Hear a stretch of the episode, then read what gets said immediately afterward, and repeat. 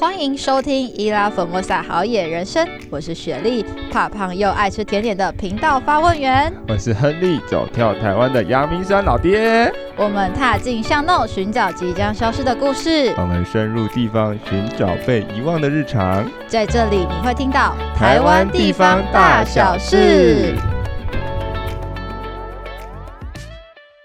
好，欢迎大家回来我们的这个今天的这一集。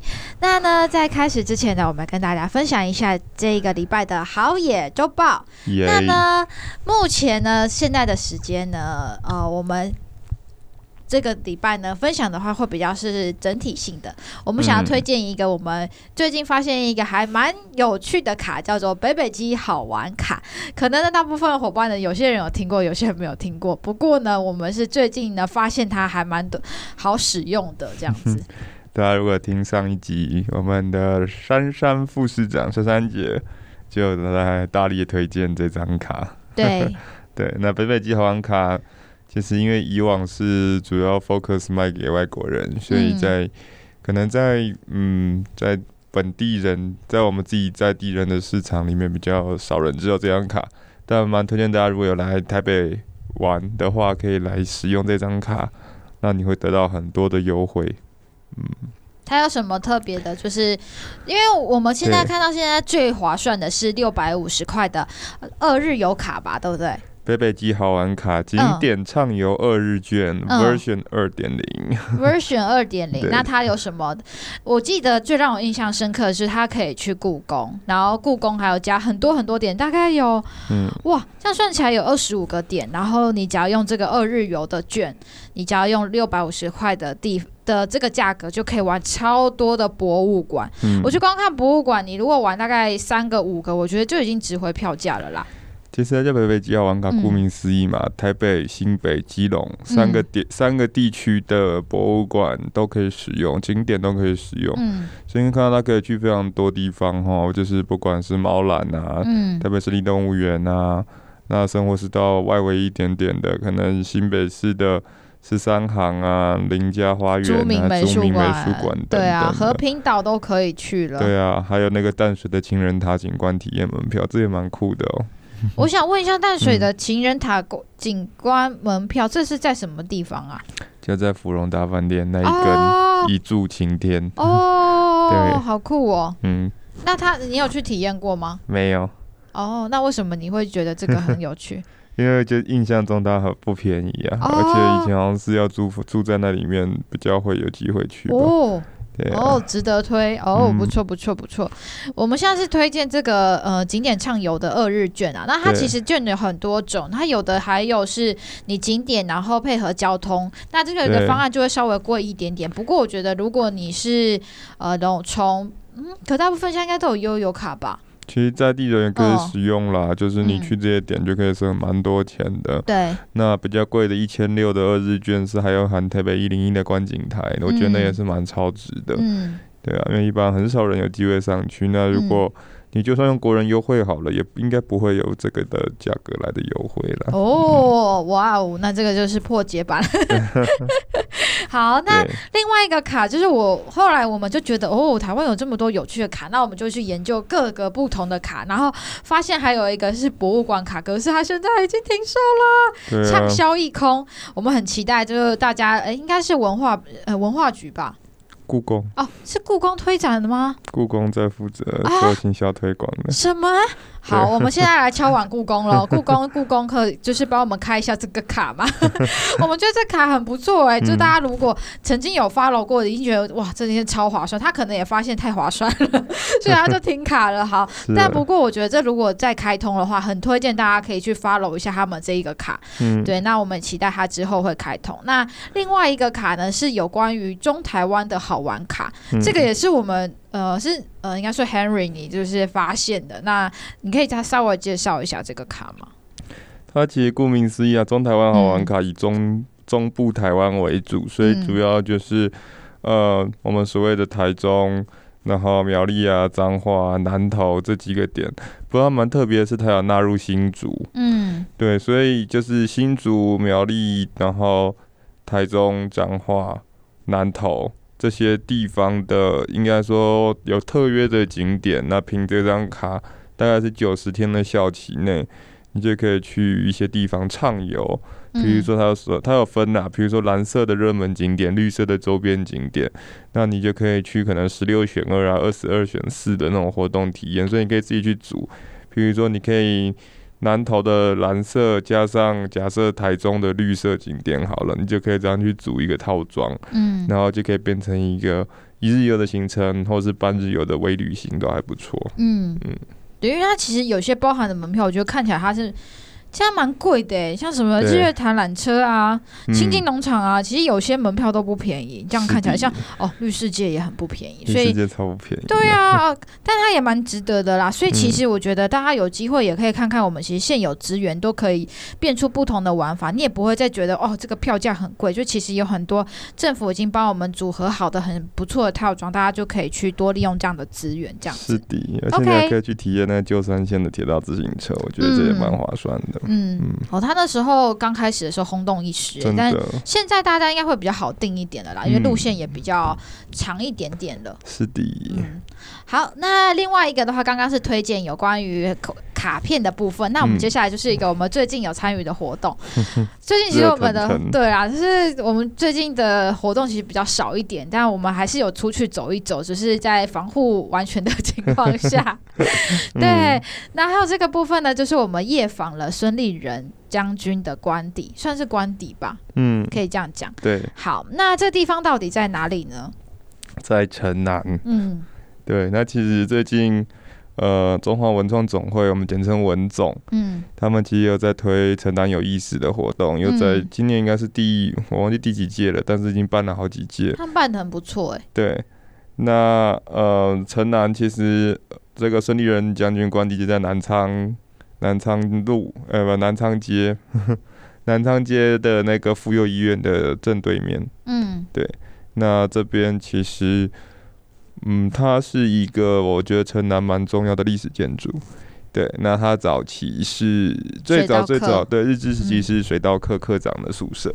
嗯、那水稻课你可以想象，就是官阶非常非常的大，它基本上就是当时应该是仅次于总督府下来，呃，总督下面的一个很高的一个行政长官。嗯，所以其实你光看他的建筑也是很特别哦。他找了松山甚至朱先生来做新建。嗯，对。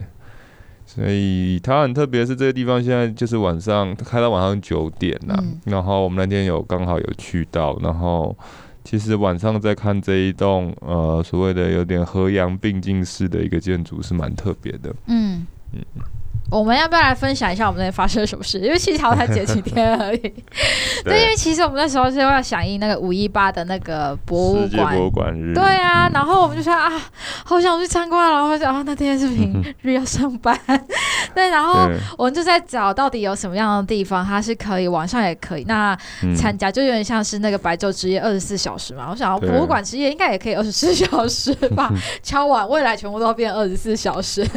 那我觉得它蛮不。错的地方是，其实这个地方我们是来过，应该是第三次了吧？对。但我们大部分时间都是呃白天，很少都是晚上来。嗯。但他晚上的时间是可以开到九点，因为他们现在就是有呃雅歌文创吗？对，去做一个经营。那其实我觉得他们算是蛮用心的，因为那天其实他们算是呃整修的状态，就是他们会管理，就是会不定时的整修。嗯、那我们刚好就来，然后就跟他说不好意思，我们真的是很想来看看。然后他还真的帮我们开了灯，然后让我们稍微的参观一下。嗯，对。然后其实他现在的因为是有特，哎，算是特展吧，就是搭配城南有意思的活动。对对对，然后就是啊。呃时间它好像到七月吧，嗯，对，所以我觉得这段时间大家有机会可以去看。那我们也其实也跟他们现在的窗口有，呃，应该说是经理啦，有稍微聊了一下。嗯、我觉得他们算是非常的用心在经营这一块上面。嗯、当然，对于老屋的活化跟呃怎么样的再利用，让大家不只是来吃饭，嗯、更想要更。重要的是说，借由你在这个地方的实际的参与，让你可以再感受一下这边的文化历史，让你不只是单纯的只有路过而已。嗯，他让就是他是一个媒介啦。我觉得他把这个想法就是有传递出来，就让我觉得哦，他们不单纯真的只是想要经营餐厅，因为如果大家就只是来一个老屋去吃东西，那他们的想法如果也是这样，我就觉得啊，那这个团队真的是很可惜。可是他们真的是非常用心，那他真的是还帮我们简单的介绍了一下这个整个官邸的一个现在目前的状态。那我觉得还蛮有意思的啦，因为他说目前还是有长官，他是住在二楼的部分嘛，对不对？嗯，对，这个就只是他有一些小小的透露，那我就觉得哦，这真的是你会想到现在很久，假如说呃，这个士林官邸好了，你不会想到还会有人住在士林官邸。是，但你刚刚听到的这个官邸，其实现在目前因为它是呃军方，然后去做一个呃转型的部分出来，对对对，对，所以它就有不一样，你会感受到的是不一样的东西。嗯，对。然后其实那天走完呢。呃，雪莉还很意外的找到了，他就最近心心念念一直在找的那个蒋经国先生最爱吃的甜点——国鼎食品哦，也是在城南，蛮推荐大家去吃一家传统甜点店。对，我们的真的很甜点雷达又出动了，真的是因为我们那天我们参观完时间已经八九点了。这个故事现在讲有点长，但我觉得一定很有意思。就我们就想到啊，这么晚时间，我们已经找路上已经经过三四家，晚上都没有开，就是已经都要打烊了。然后我们就去金鲜。觉得买东西吃，叫金峰，不好意思，嗯、金峰卤肉饭，就会吃东西，然后就觉得啊，怎么那时候就听过城南有一间很厉害的点心店，老店，对，我想说到底在哪里，然后没想到我们走到一条十字路岔路的时候，就 是不是那间？就因为它上面写古早还是什么字？对，古早，古早什么什么店？嗯、然后我们说，哎，会不会是这个？然后我们走进，我们进去一看，然后就发现哇，它上面就写了大大的金国。我的最爱的点心，好，那我们来跟大家说最爱的点心的第一个呢，就是拿破仑派。对哦，我就哇，我就听了哇，好想吃哦。啊，第二个呢是咖喱牛肉，咖喱牛肉酱，然后但我不能吃牛肉，所以就放弃。不过听起来是很棒，我们已经挤满了这个呃蒋蒋家的点心清单了吗？应该可以这样讲吧。厉害哦。对啊，还蛮有趣的。好，那这个就之后如果有就是照片的话，再跟大家分享。就是还。欢迎大家去买买看，然后他们还蛮多古早味点心，像是呃那种像是糕糕饼类的啦，像是什么绿豆糕，然后我们今天还有吃一个什么桂花云片糕，就是一种很古早味的点心，就你买回去给你的长辈，你的长辈看了会很惊讶，或者很喜欢的那种老味道，就推荐给大家这样子。嗯嗯，好期待，每次我们真的跟雪莉出去就是有甜点吃哈，他。雷达在哔哔宝宝哔哔，然后就咦找到了，也没有那么夸张了。好，那接下来的话，我们要分享一下，就是呃最近发生的事情嘛，还是我们就进入主题呢？都可以耶，我觉得今天有一种。不过有种莫名的羞感呢。对，因为我们今天做了一个非常大的改变。我现在是住在那个坐在主主控桌上，去掌控这台录音录音的这个呃这个 room。我我不知道怎么说他。好久没过这么慵懒了，呃，录音界面呢？哦，录音界面啦，界面。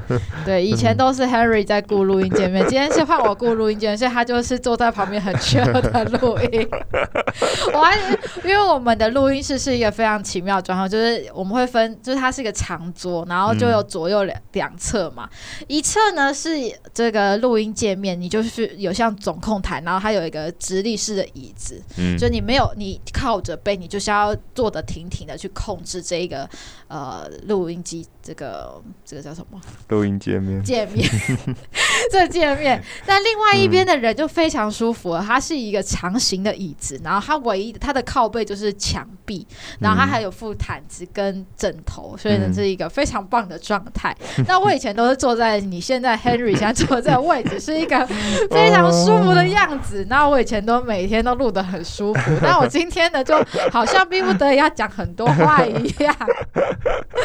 好、嗯、OK，那我们就进入主题吧。好不好，好？OK，那呢，我们就是跟大家还是稍微回顾一下，这这一集呢，我们要讲的是金瓜石。嗯、那金瓜石，我们从上一集呢，我们就讲它为什么会路是从，就是我们来到九份金瓜石这个地方的路就是这样弯来弯去、弯弯曲曲的。那还有一些日常观察，嗯、为什么这些建筑物呢都是依山而建？那如果大家没有听过这集的话，欢迎去我们的九份听两集。那最近一集的金瓜石也非常的精彩哦。嗯、好，那这次呢，我们接下来就要带入我们呢来到九分金瓜石。其实我其实最想要知道的是如何辨别每一座山头，因为它金瓜石的山其实蛮多的，对对吗？很多很多的山可以爬。那我们当然就要问一下你到底怎么去，怎么不会迷路？因为其实我发现山头一样的时候，有些东西就像我们来阳明山，阳明山它如果是呃举七星山好，它的。山就是有一个山尖的样子嘛，那如果是竹子山，它就是山峰绵延的样子嘛。嗯，那如果说我们来到金瓜石这么多的，除了刚刚我们最常呃，应该是我们最常看到的这个叫做呃无耳茶壶山的形状是非常好认的之外，那其他的山头你要怎么认？其他山头怎么认？没办法怎么认，就是只能想办法认。呃，因为这样讲啦，其实。嗯，九份金瓜石这一带的山比较多，嗯，比较不是那种很所谓很明显的山头，应该这样讲，比较多是棱线。那棱线上面有一些小小的山头，我举例像，呃，撇开茶壶山跟我们之前讲另外一个那个基隆山不讲，你说像可能南子岭山啊，或者是复兴山这种，就是一个小小的。有点像阳明山以前的旧称，叫草山，它真的就是一个小小，可能哦，看过去就满满的芒草，然后上面就是一个小小的山头，有个三角点，就这样。对，所以其实呃，在九份金瓜石这一带要看山，我觉得很大一部分你可能要用一些比较呃相对位置，或者是用那种所谓的有方位性的一个技巧去认识山。对，那因为提到这边，就是一定要提，不得不提黄金石棱这个很重要的闪现嘛。对，那黄金石棱，呃，其实这一个词蛮特别的，呃，石棱就是十条棱线，我们刚刚有讲，那是哪十棱？那其实呃，这石棱这一个词，黄金石棱这个词是来自一个算是登山界蛮。著名的一个大前辈叫做林宗盛先生，他所写的一本书叫做《林宗盛的黄金十大传奇》。嗯，这本书里面他要点出黄金十人是哪十座山？对，所以他十座山其实从东北角的基隆山，然后到烟囱棱，到茶壶山棱，然后俯瞰棱、见龙棱、锯齿棱等等等，都总共有十座山。那当然里面。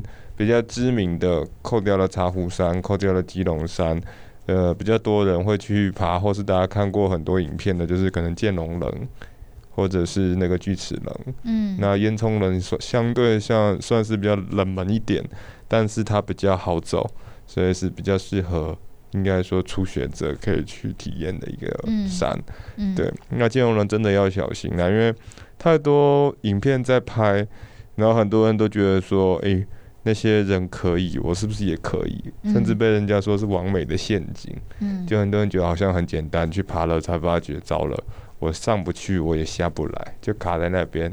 预计正常可能爬五个小时，很多人在那边最后一卡，变成八个小时才下山。对，有可能你是在等前面的人啊，嗯、你不一定下不了山，但你就是要等，有可能也是这个问题。对，嗯嗯，所以黄金石人其实我觉得是九分金瓜石这一带，如果大家对山有兴趣。呃，很值得去体验，但是真的要量力而为。再来就是真的在这边登山，其实，在台湾哪里登山都一样啦，请一定要下载那个 GPSX，就是一定要下载离线地图。那又尤其以黄金石棱这边，真的路线很多都不明显，嗯，那很多讯号也都不好。对，像呃。我们讲那个建龙人旁边那边，其实就还有三条岔路。除了建龙人这条很有名的线之外，它是从南子岭那边上去，所以你会先到南子岭山，然后之后就会到一个大岔路，一边一条路是岔可以岔到建龙人，另外一条路岔到很有名的小锥路古道。嗯，那小锥路古道旁边不是花莲的小锥路，不是，是北部的小锥路。金瓜石小锥路非常的漂亮。然后小锥路的旁边那条溪上溯上去，还有两个很美的瀑布，叫做大小鬼瀑布。对，但这个其实也是危险性比较高啦。嗯、这几条其实都是漂亮，嗯、但是真的要有一点能力再去爬。嗯，对，因为路基都非常不明显。嗯嗯。哎、欸，你刚刚讲的那个小锥路，其实我记得你讲过好几次。哎，对，它的位置也是在金瓜石吗？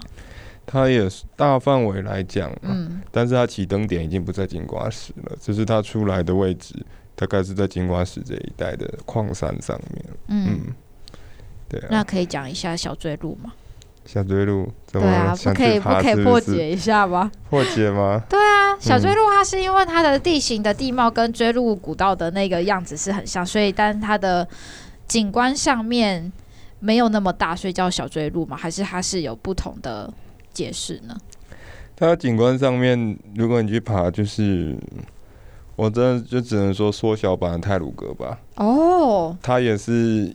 一侧是山壁，另外一侧就是直接悬崖，嗯、就是峡谷直接这样掉下去。嗯，对，那呃前半段就是你会先看到，因为好举例山这么高好了，它那峡谷大概这么深，那所以你大概走前半段进去没多久，就会先看到小鬼瀑布在下面这边。嗯，然后再往上再爬个十五分钟，会看到大鬼。嗯，那大小鬼瀑布其实。呃，如果真的有能力的啦，或是有团队的话，它是可以拉绳垂降下去，但是不好垂，嗯、所以一般通常会建议，就是如果夏天比较热，然后那一个礼拜都没下雨的话，通常会有溯溪团队是用溯溪的方式上去，会比较简单一点点。嗯，对，然后下来就是一路跳水，一路滑水这样下来。嗯，对。那小锥麓当然会不会叫小锥路，就是跟泰鲁格刚刚学弟提的锥路段也很像那个景，对，所以我觉得这边再更绿一点点，因为泰鲁格峡谷你知道就是灰白色的大理石峡谷，嗯、这边毕竟东北角水还水汽比较多，所以它相较比较绿一点点，比较多的植物，比较多的植批。然后当然秋天的时候去，有很漂亮的芒草，这里非常多的五节芒，嗯，对，所以是一个非常值得去看、值得去爬的一座美丽的秘境。那它的难度呢？如果只单纯走小追路的话，只单纯走小追路还行。哦，OK。对，那但是我们当然讲小追路啦，然后剑龙人啦，这几条全部一律都是从现在新的路口，全部都只能从南子岭那边上。嗯，以前。早期是有一条，有人说是捷径，有人说是呃比较好爬路线，但是那条是违法的，就是从台二线的那个现在台金公司，以前会有早期会有很多人从那边翻围墙进台金公司，跟他借道，对。跟他借道，然后上去那边是有一条路啦，嗯，但是走那边第一个违法，第二个你要多警卫，所以不推荐大家。对，而且明明为什么好像你有走过一样？而且明明就有安全的行路，你为什么不走？你从南子令渔村上去，第一个好停车，第二个你从南子令上去还可以多捡一座南子令山，那边那个南子令山的山头那边俯瞰着南子令渔村，然后再俯瞰整个太平洋，是非常非常的美。对，那以前我们摄影师白天一大清早半夜大概两三点，我们从台北出发，沙区那边拍日出，晚上去拍那个小渔村，非常非常的漂亮，可以拍得到月光海，如果天气好的话。那的这个照片应该会给大家看一下吧？要挖一下。刚刚讲了那么多，然后没有给大家看，大家好哈什么东西？好了，雪莉帮大家谋福利，我回去找照片。好，这期呢就来放一下这个男子令山的这个。你说刚刚看到的小渔村是什么小渔村？就男子令渔村。男子令渔村跟看日出跟晚上的月光海的照片嘛，哈。好，我今天呢特别用心的在这个录音，所以呢有什么样？麻烦你要把这要 放上去。大家大家可以敲碗敲用力一点啦，那就敲到我们把学历直接带去这样子。对，好，我们如果那个疫情稍微趋缓一点，嗯、我们会常常的往外面跑的，不用担心。好，那呢，接下来我们就要讲到我们刚刚有提到的这个无耳茶壶山。那其实这个地方其实我还蛮有印象的，就是其实现在大家完美的拍照。大家就是会去爬这个，因为呢，它的名字就好记，而且呢，它的景也特别、嗯、好。那我们我要讲一下，如果呢是我们，我们上次去的玩法就是会跟人家有点不一样，我们是晚上的时候去，很雪莉啊。我是觉得很奇妙，就是我们都会做一些很奇妙的事情。嗯、那时候我们去的时候，其实我觉得晚上还是没有很推荐大家啦，因为反正就是路路版就会不太明显嘛。嗯、虽然它的现在。已经呃算是登山步道，就你走石阶路就已经可以到。那如果你不想走石阶路，它还有小公路可以让你走，这样讲对吗？嗯、对不对？你只是公路，你就是蜿蜒多一点，但你就不用爬楼梯，嗯、它其实是蛮方便的。那它到的时候呢，我觉得好的地方是它的凉亭也很多，所以你爬到某一个点，你累了，你在凉亭也可以看到金，嗯，像水南洞那边的海景，算是吧。就山景跟海景水南洞的海景，金瓜石的夜景。对，就是你左你的往下面，应该说是右手边看是水南洞，左手边看是金瓜石。对，对吗？你其实可以隐约看到一点阴阳海。对，应该是对，就是晚上看不太清楚。嗯。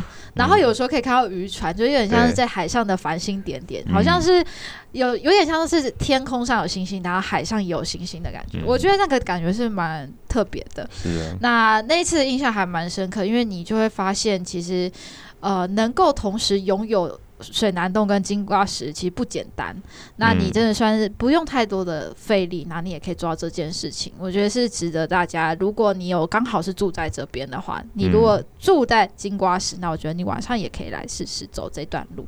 那我们会讲一下金瓜石，其实呃，应该说无耳茶壶山这个地方，它可以算是金瓜石的蛮大的地标，就是你来到这里你就知道你在金瓜石的范围里面吧。你，基本上。拍金瓜石，你不认识他，就真的不要说你来过金瓜石。你这样讲可以吗？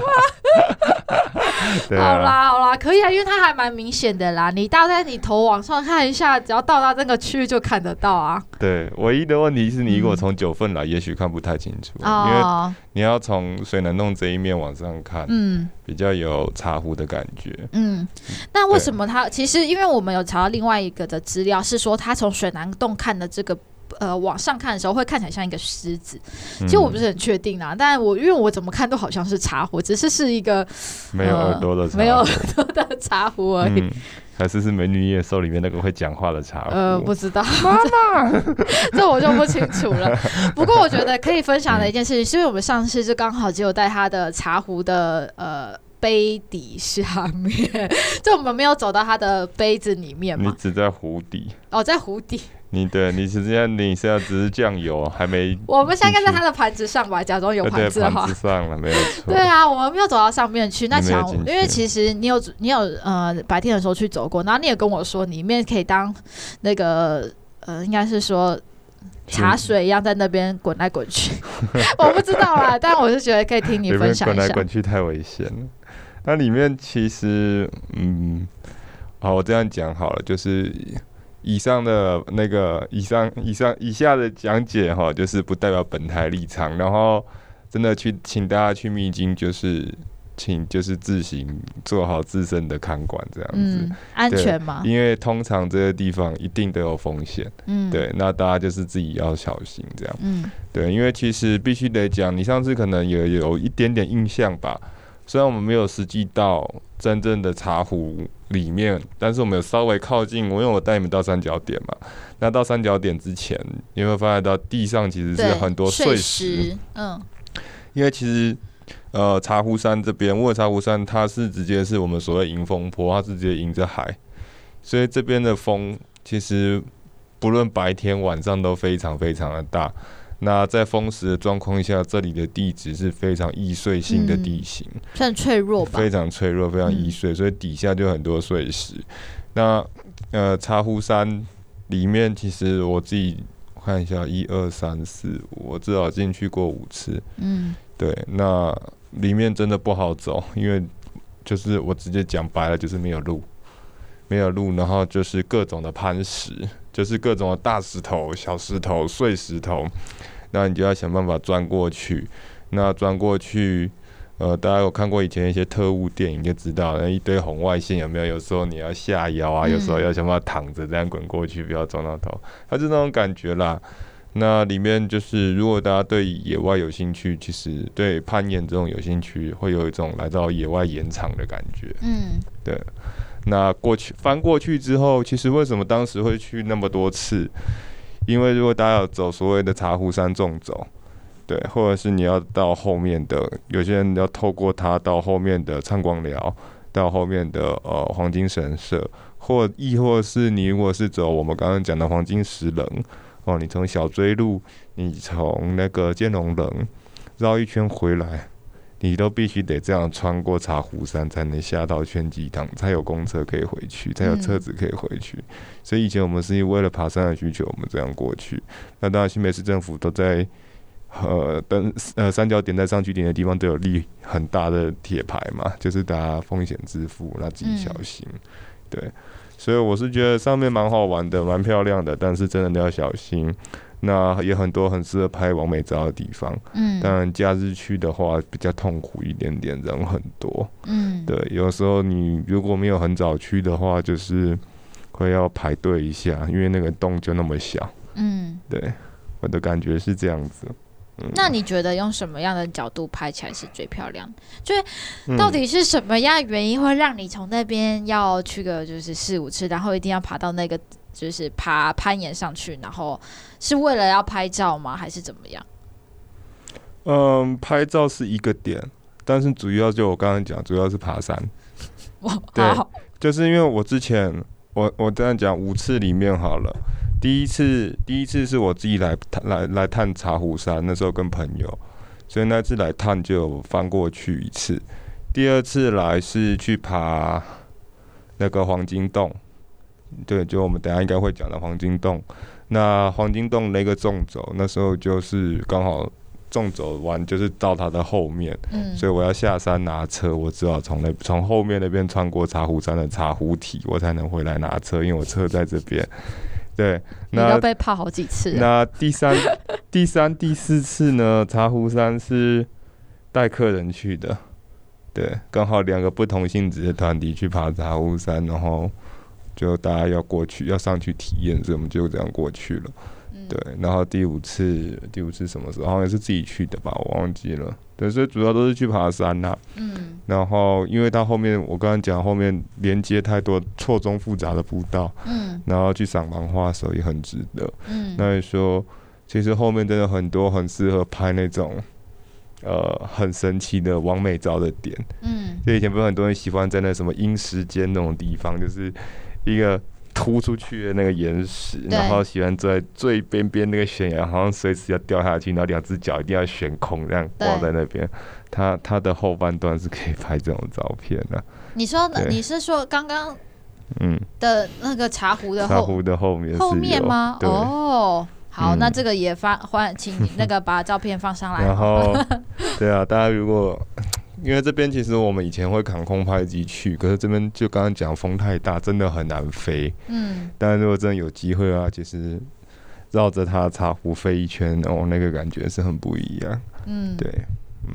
好，那你刚刚讲的这个有一个关键字，就是你讲到黄金洞，对对吧？嗯。但我刚刚没有看到仿纲上面写是有黄金洞这个东西耶，啊、这是什么地方？最下面，你要一直往下滑。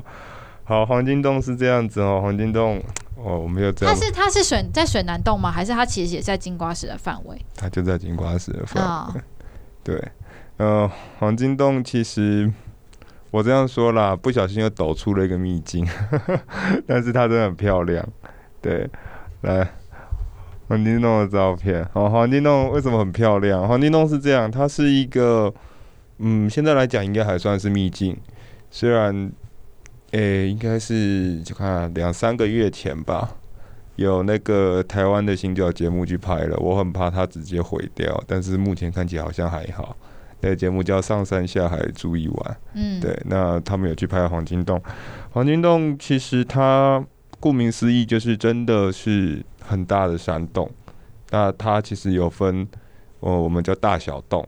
大小洞总共其实一般人只知道，一般知道大概就是以为只有两个洞，一个一个大洞，一个小洞。其实它还有一个中洞，对，它有大中小。对，中洞字母是不是？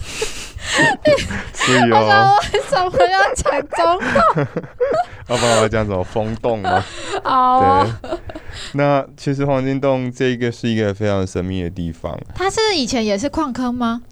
它所在的位置，它以前是矿坑没有错。嗯、那其实它所在位置这整块，呃，我们叫做牛浮矿体。嗯。牛是那个就是 cow 那个牛，对，C O W 那个牛，那浮是一个人在一个犬，牛浮矿体。嗯，嗯，我们之前有讲到金瓜石这一带的，嗯，那个矿源开采。来自小金瓜鹿头，来自大金瓜鹿头，嗯，这些被发掘出来之后，其实后来又发现了硫浮矿体，嗯，那其实又以硫浮矿体这边产量相对来讲要高很多，嗯，所以其实在这边就留下了这这个几个黄金洞，是因为它以前真的是黄采黄金的矿坑，那当然因为它现在比较，我只能讲相较来讲比较鲜为人知，比较偏僻一点。所以呢，它并还没有被封得很严重，对，所以其实被封的很严重是被封起来吗？还没有被完全封起来，所以可以看到里面它的样貌吗？你多少还可以感受到一点点。哦，那跟我可以再问一个问题，请说，它跟煤矿的感觉是有什么样的不一样？就是黄金洞的，嗯、就是开采黄金的矿坑的样貌，跟煤矿的样貌有什么不一样吗？嗯。我这样讲好了，就是我们以九份金瓜石这一带，嗯、或者是你讲的可能是瑞芳、嗯、瑞山、嗯、瑞山的煤矿，嗯、或者是我们刚刚讲本番五坑、八番坑、九番坑。那边的坑，我只能说，因为它嗯、呃、比较靠近市区吧，应该这样说，所以它整理的比较好。嗯，它的矿坑口你可以看到就是红砖，对，然后都有堆，还有铁栅。这边你看不到红砖，你这边看不到任何的人造设施，你唯一看到人造设施就是一个很像竹篱笆的东西，把那洞这样子很简陋的封起来。对，那呃金矿坑也不是金矿坑，就是金属矿坑，跟呃煤炭的矿坑的差别，其实差别看起来不大，老实讲。那我觉得唯一可能比较大的差别就是，嗯。以金属的矿体来讲，因为它里面会含有很多不同的微量元素，比如说有铜、有铁、有锌。哦，那这种这种不同的化学元素、不同的金属元素，它是呃很容易产生不同的颜色。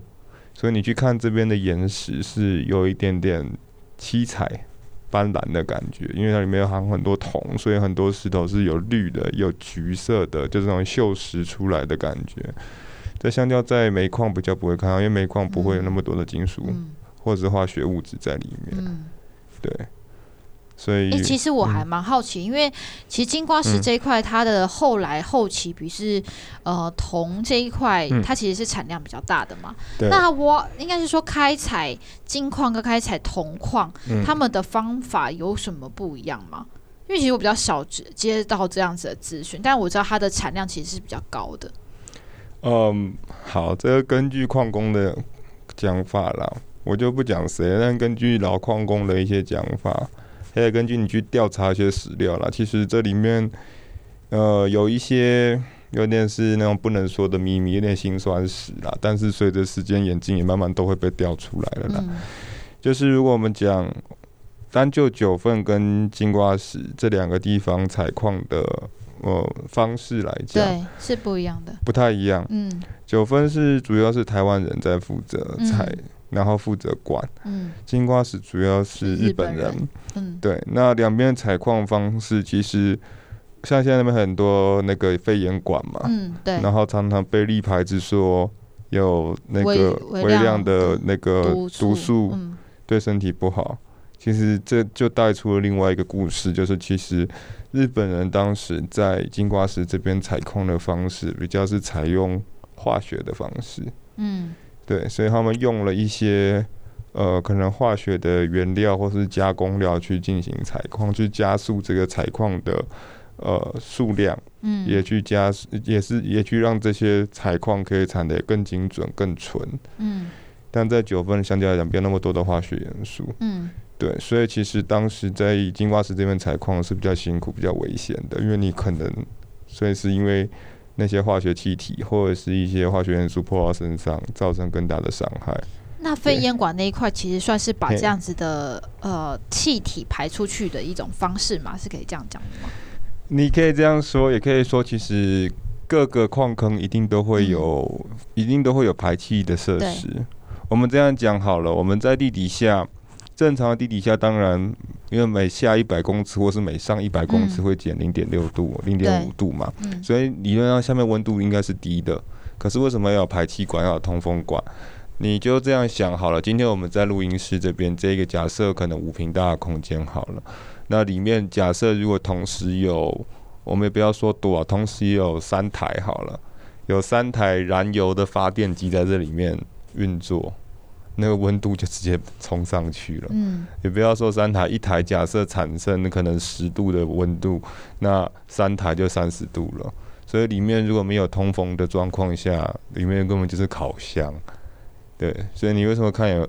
其实，在采这种金属矿，有些矿工是没有在穿衣服，因为里面真的太热了。嗯，当他们里面可能同时间是十几二十台的，那个就是这种柴油烧柴油、烧煤油的机器在运作。嗯，对，里面是又热，然后又不通风。嗯，然后你也知道地底下就是非常潮湿，因为这边我们刚才讲它是迎风面。对，所以其实通风管是有其必要性，嗯、要保持里面的空气畅通，嗯、也确保里面的人可以呼吸到新鲜的空气。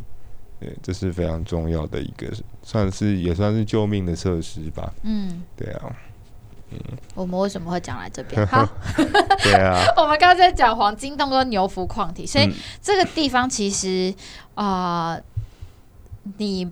嗯，如果有机会让大家去看看的话，大家有呃还是要做好做好自己的安全啊。但你也会蛮推荐大家去认识这个地方的嘛，可以看到比较原始的风貌。我这样讲，他他目前还是在我九份口袋名单中那个第一名吧。嗯，就是九份这一带，我大概最爱去的地方就是这里了。哦，也是我一直想带你去的地方。好哦。好，那我觉得我另外一个想要了解的东西，因为其实呃，刚刚讲的是比较偏，就是呃，这个叫乌尔茶湖山，然后其实会接到刚刚讲的黄金洞跟牛福矿体的这一个地方。那另外还有一个区域是有关于暴石山，因为我记得暴石山也蛮多故事的。嗯，对啊。那你自己有去过抱石山吗？抱石山有啊。哦。抱石山有简单版跟困难版。哦，是哦，嗯，那我们要听，当然先从困难版的开始。好 好好，抱石山，抱石山其实那个啦，这样讲，因为抱石山其实它的位置 有点模糊，对，就很多人不太确定抱石山到底是指哪一座山。那抱石山其实我们讲的简略一点，简单一点就是。那个我们叫做全鸡堂的停车场，往上上面那个停车场那边，嗯、旁边就两个，一个是突出去的观景台，可以看阴阳海，那就叫抱石山观景台，所以那是简单版的。那不想爬简单版，旁边有一条看起来很像蛇的一个阶梯，哦，蜿蜒上去，那其实也不远，那顺着阶梯爬上去就是抱石山的山顶。那抱石山为什么叫抱石山？其实顾名思义，就是早期这边。因为他们有需有报石的需求，但是村里真的有报石，真的有抱石的需求，但村里没有时钟，嗯，所以在这里设了一个很大的时钟，嗯，然后用广播的方式在那边做报时，嗯。对，所以这是抱石山的由来是这样，很特别。我要听到他之前有一个有趣的故事，他说，因为为了要让这些做呃矿业工作的人要按表操课，所以他在山上装一个报时器。嗯他说很早的时候早上就起来，他定时发出这个声响。嗯然后因为他从上班的六点起床，八点上班，十点休息，十点半工作，噔噔噔噔噔，然后到五点下班，十晚上十点就寝，他都要用报时的这个方式去做。那当然呢，因为它的声音一定要非常非常非常的大，然后呢，它就是呃，他们说有一种说法，就像海螺发出来的声响，虽然我不知道海螺是什么样的声音啦，但就是他说又称为水螺山，不过这东西呢可能是不知道是传闻还是真的，不过现在还听得到吗？听不到，听不到，听不到，所以它这个东西是被拆掉了。嗯。哦，好可惜哦，不然应该蛮有趣的。你没看过海绵宝宝吗？海绵宝宝里面有那个、啊、神奇大海螺，呃，就是那个海螺的声音，没有啦。没有，暴露出了年纪，你好像 你还蛮前卫的啦。好，OK，好啦，好啦，好，那呢？你刚刚有提到的那个报，嗯，应该是说抱石山的观景平台，它是不需要爬坡的。对，那个位置呢，是不是在六坑斜坡索道的旁边呢？是的。哦，说是那个地方吗？对，就旁边的一个小小的观景台，你也去过吗？什么东西？我们 去过两次、三次。我知道啊。对啊。然后我就想，啊，那感觉地方很像哎。我就跟你说，第一个报石器的看不到了，第二个。那个所谓的像海螺发出怪声的那个，那个应该叫什么喇叭吗？还是大声公？啊呃、也找不到了，所以只能大概知道就是以前有这件事情，因为他甚至到二战的时候还做空袭警报使用。嗯，当然现在都已经。只能用想象的啦，它不像你去金门什么北山播音墙，还可以看到对啊，它应该要做起来。那个整个墙上满满的喇叭有没有？呃、对，那感觉是还你就会知道这个是以前留下来到现在还有真实用途，让大家可以体验，会懂得那个感受嘛？没有错啊。好，我们现在就在敲完，你们也有事情可以做喽。好，嗯、那呢，我们刚刚提到的这个六坑斜坡索道，其实斜斜索坡 还是斜坡索道，我也 其实我有点不是很确定诶，因为它有很多种讲法，嗯、但重点就是它是一个索道。索道它的位置可以一路的到水南洞，算是吧？嗯哼。对，那我们那时候比较呃，我们要讲简单的走法还是难的走法？两个都讲，小朋友才做选择，我两个都要。我只要学历讲，我都要听。OK，好，这个呢，因为我们上次有走过两种路线嘛，算是两种吧。第一个呢，我们先讲简单版路线，简单版就是刚刚讲的劝济堂，看到刚刚的报石山的观景平台的右手边，你就可以 看到斜坡索道啊，六坑斜索坡或斜坡索道哈。那那个的地方也。蛮明显的，其实你过去的时候就会看到一个，还可以隐约的看到以前的那个旧的铁道在那边。嗯，对，所以呢，你也不会认错。那它现在那个也是一个算是完美的拍照打卡点啊。它的红砖缆车站还在。对对对，对，还有一点砖墙可以拍完美照。那那砖墙拍直接看，嗯、呃，对望出去看到阴阳海那个照片，真的是非常的无敌。嗯，我觉得真的是完美。不得不说，他们真的很会找角度，嗯，所以我觉得，如果说大家呢轻轻松松也可以拍到完美景点，这个地方算是蛮不错的啦。好，我们再把雪莉的完美照放出来。好，这个就可以，简单的那个给大家哈。好，那接下来，因为我们上次走的是这个经典的特别难路线，我们走的地方呢，当然要。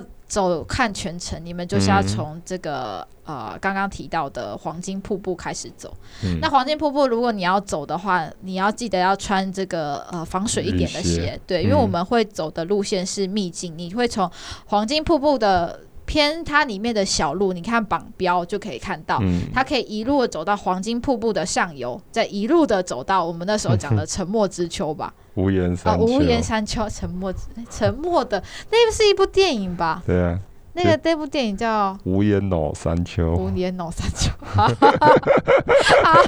这是一 一部很很老的呃比较有年代的电影。对，然后就在那个地方拍的，那地方也非常的特别，它其实就是可以呃俯瞰整个水南洞的景观。哦，我觉得这真的是经典哎。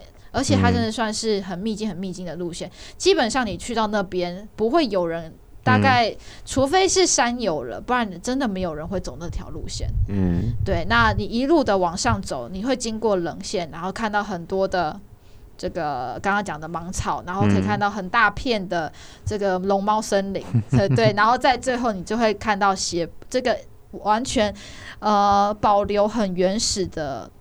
这个斜坡索道，然后一路往上走，嗯、走个大概两三百阶阶梯，你就可以看到我们原本说的那个废弃的车站。嗯，对，所以这条路线走起来比较长一点。我觉得如果一般脚程可能要两个小时到三个小时之间。那当然，除了看脚程，还有看你拍照有没有拍个够。如果你拍个够哇，那真的就花更多时间。不过真的是这一段，如果你走路要走真的秘境，这条真的是非常推荐大家。嗯，对，那景观也好，生态也好。那如果呢，你有一个朋友就是会懂得。告诉你这个这里的文化历史，那你真的就呃武汉的，这样讲会不会太夸张？我真的很庆幸，因为那是、嗯、应该算是我认识雪莉之后我们第二趟小旅行。然后他就被我半半半拖拖上去，我认真的已经很庆幸，后来没有被刷掉，我还在这里，是吧？我记得是我们第二趟旅行，对。呃，对，还好我有穿舒适好走的鞋子。我也不知道为什么那时候最后会同意去爬那条线，因为那个本来不是在计划中，本来就只是要去九份悠闲喝个茶，然后结果我们在那边在那个黄金瀑布前面看到瀑布，越看就越不都觉得不够近，然后就觉得嗯不行，我们一定要去挑战看看，然后就这样上去。对，那其实雪莉刚刚讲，就是上去之后过了无言的老山丘，你会看到那一条索道，其实它有另外一个别名啦，叫做无极索道。为什么叫无极索道？因为它看起来就是一个没有极限的索道哦，就是你看不到终点，好像那个云霄飞车的断轨的感觉是这样对，因为它从你看它从金瓜石一直到水南洞，嗯、所以有一有一些段路比较陡，你好像看不到尽头。哦。对。对，那其实这一整段是在过去。这边有个老矿工叫做郑春山先生，嗯、他慢慢去把它整理出来，嗯、因为他一直在跟大地方的社大地方的协会合作，然后说不能让这些老记忆消失掉，嗯、所以他们就带着锄头、带着镰刀去很认真把它砍出来，这样子。所以它原本曾曾经真的是消失在荒烟蔓草当中。其实我们现在看到这个这个样貌，我觉得，对，如果他没有这么做，现在应该会更夸张，你可能连索道你都找不到。嗯对，但他有拿了锄头，然后好奇的这些人去把它清出来的时候，我觉得还蛮值得让大家推荐这个，应该是说有机会就去走这个淘金之路啦。嗯、对啊，而且还可以找到本山六坑，嗯，的坑口也在这边，嗯。不过蛮好奇，是雪莉那边写一个童年海角的云霄飞车，这个是什么样的故事？哦、我可以来听一下吗？好，这个其实 他们有一个说法啦，是说他们以前这一个索斜坡索道，它不只是运送啊。呃呃，矿的物资好了，他、嗯、其实也送人，嗯，所以呢，其实是以前他们说，他们小朋友他们上课下课，嗯、他们其实都是搭这个，呃，像是缆，可以这样讲，嗯、呃，很很露天的缆车吗？可以这样讲。我我再帮补充好了，嗯、哦呃，我以前都会跟朋友或是跟一些客人这样讲，就大家如果去过美国旧金山 San Francisco，、嗯、那 San Francisco 有个非常著名的呃一个我们叫做交通方式，叫做 cable car，就是完全就是副就是这种车子的感觉，它就是一个木头的车厢，然后地底下有钢缆，然后它是靠着钢缆把这个木头的像类似电车、类似火车的车厢，就是拉上这个很陡的那个呃街道。嗯，对，所以其实我当时看到。呃，六坑斜索斜坡索道这边的老照片的时候，就觉得天哪，就是完全美国现在还保留了这一种 cable car 的模式，对，所以大家可以去这样演，可以这样稍微去联想一下，对，嗯、那最有名就是在 Powell Street 那边的那个我们叫 cable car。好棒哦！你这个补充很棒，嗯、但我还是没有办法想象。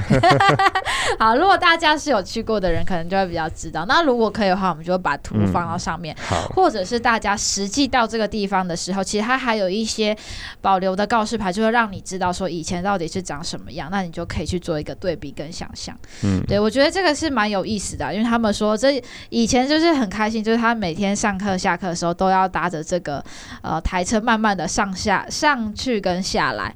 对，那就是算是有点像是我刚刚讲的，有点像云霄飞车的感觉，或者是他们的海角乐园的列车。嗯，对，大家也可以这样去想象，这是承载他们过去的回忆啦。那他们真的是有把它保留下来，现在还有机会，有可能会有在地的一些民宿跟祈老会去把。这些东西，呃，像是达人带路的方式，你就可能可以去走走看这条路线，让在地人带你走。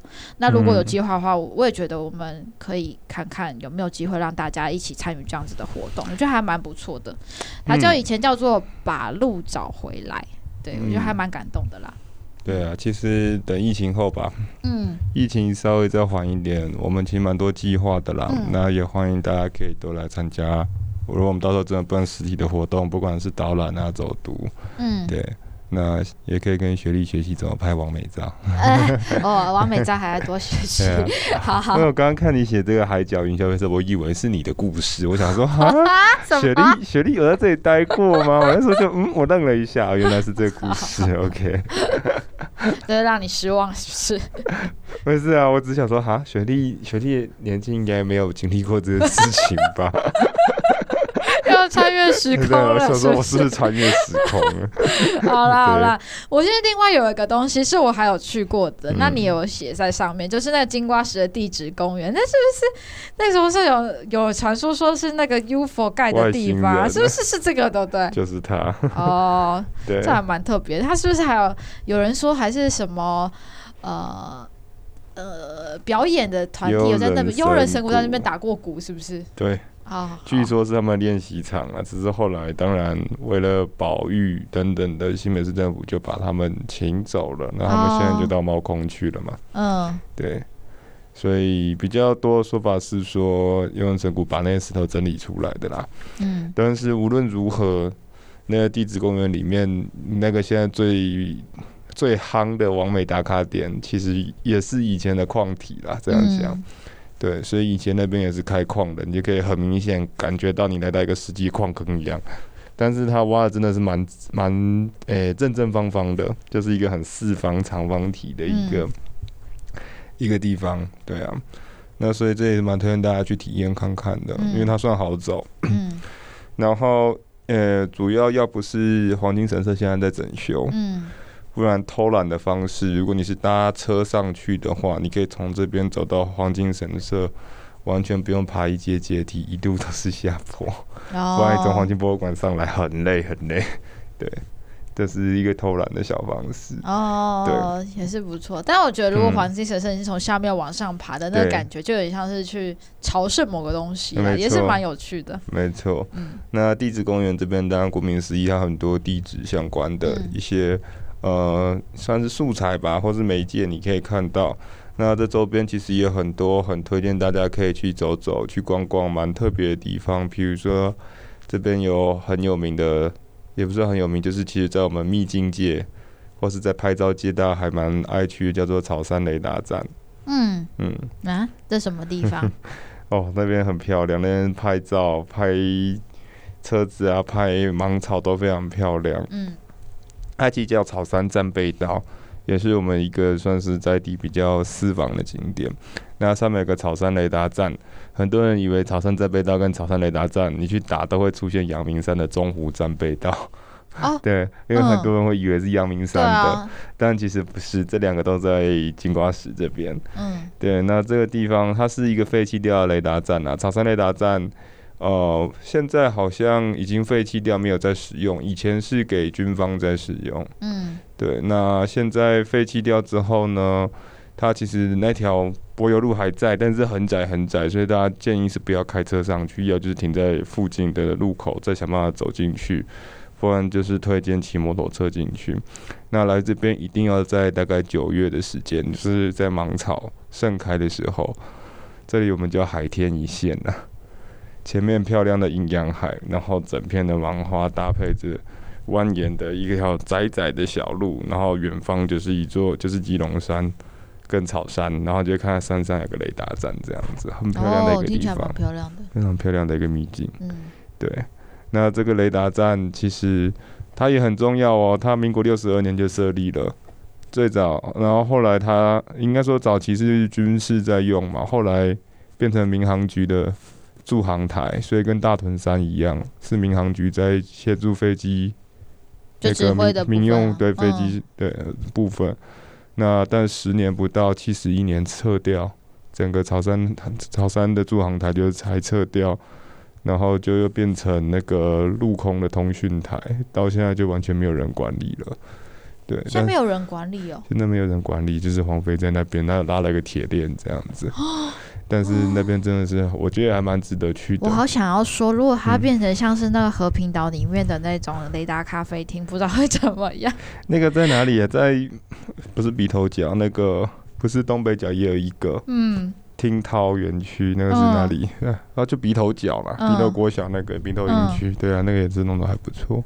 对啊，你不觉得听起来就很适合开店吗？嗯、好啦好啦，你可以敲完一下国防部，这地方可以 OT 出去给人家经营哦、嗯。对啊，哎、欸，这个有卖点呢，嗯、这让我想到我们那时候去马祖的那个啊。那个幺幺两据点，对啊，那个据点也很特别耶。对，他现在变老板把它改预约制了。哦，是啊，现在没有预约不能进去。哦，对啦，是需要预约啦，像我们那种横冲直撞就不行。哦，我觉得这个地方让我你刚刚形容完那个景色，我觉得它有它值得保留的地方。对啊，好，那我们接下来，因为我们时间。哦，我们不能再超时了。好，那我们呢？这次呢要引言我们的下一集。下一集呢要讲的非常重要的就是，让我们要来到我们的水南洞喽，可以吧？嗯，好啊。啊，你刚才想要补充金瓜石是不是？好啦，让你补充最后一下下。很好，我觉得金瓜石，因为第一个嘛，我们美食担当都还没讲到美食嘛。啊。那再来金瓜石，其实。我忘记我们到底有没有讲过黄金博物馆这件事情了。黄金博物馆应该有介绍过了哈，如果有那就没事了。黄金博物馆，你说本山五颗那个吗？对对对，那有啊有，你讲过了，哦、那就好，那就没事了。嗯。对啊，好，那就可以准备往水南洞了啦。如果不讲美食的话，我们美食可以一起补充啦，可以可以可以。因为这地方，我觉得我现在讲的，嗯、如果我要推荐的那个美食，比较偏向是在水南洞的地区，嗯、对，就金瓜石跟接衔接水南洞啊，嗯、所以我觉得下一集再讲也不错。嗯、那我们下一集就是要讲水南洞，然后水南洞哇也非常棒，它有蛮多。很很私房的景点，就是我们那时候去，然后还有一些点我们自己没走过，当然很推荐大家的，就是做过很多功课，就是让我们在下一个的口袋名单里面的那种点。我们还有一个台湾女婿，台湾女婿，来自加拿大的台湾女婿，uh huh. 然后就爱上了水湳洞这边，跟他太太在这边开了非常到底的加拿大甜点跟美食店。下下一集可以期待一下哦，好哦，嗯、太棒了哦！我们下一集呢就是去买甜点，然后录音哈。好，OK，那呢我们就引言，就是我们下一集会来到水南洞。那当然呢，最后的话，我觉得可以分享一个算是这一次金瓜石的小小的一个。因为我看中间有一个有一个文章让我自己非常喜欢，就是他是说他从描述金瓜石的无言的山丘到九份的悲情城市，其实有很多的外地学者他。这边呢，他就是愿意在这里生根驻扎在这里，就像你曾曾经要做的事情，就你很喜欢这地方，要留在这里，嗯，然后又跟不只是做田野调查，而是跟这边的人，跟呃未来想要在这边的一些青年去做合作，让这个文史研究跟这样子的呃。故事可以继续传承下去。我觉得金瓜石九分算是做的很好的一个地方。嗯、那我们也很希望，其实在不同地方也可以从小小地方开始萌芽，让更多的人喜欢在地跟回来自己的家乡。对，嗯、那这也是亨利呢非常喜欢讲的一句话。哈，那我们就拭目以待。那当然呢，我们接下来就是要跟大家说，欢迎大家继续订阅我们的好野好野人生的 FBIG，还有我们赶快来留言我们的频道跟评论。就是最新的一集呢，其实已经冲破我们历史以来的新纪录了，就是我们的上一集已经在七天内破。百，呃，不止，应该是两三三天内吧，破百，其实这样是很难得。嗯、那我们也希望大家如果有真的很喜欢，或是有自己有一些新的启发，也欢迎留言给我们哦。嗯，然后题外话，下一周我们会有一个线上的串联试播会哦，对。嗯大家可以期待一下，尤其在线上可以终于见到我们两个本人了。Oh my god！我要戴口罩。好，那我们就下一集再见喽，拜拜。